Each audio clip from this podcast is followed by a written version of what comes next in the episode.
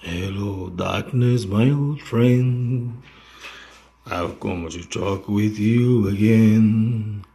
Because in vision softly creeping, left him season we and I sleeping, and the vision that is planted in my brain still remains with the sound of silence.